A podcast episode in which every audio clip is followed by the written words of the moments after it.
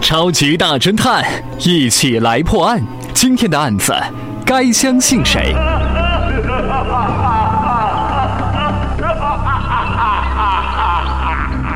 我是住在出租屋第一层的上班族，打开门就可以看到一片空旷的草丛。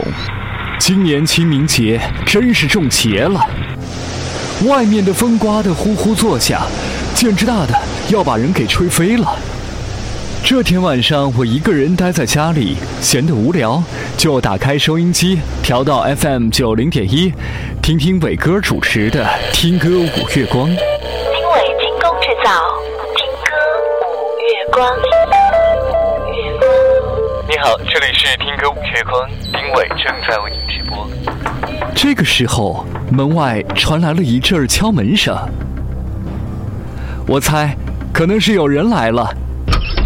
打开门一看，是一个浑身带血的小女孩。你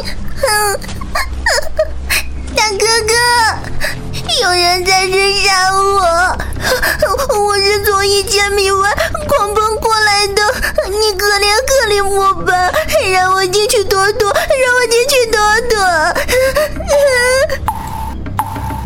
他的血浸透了他的衣服。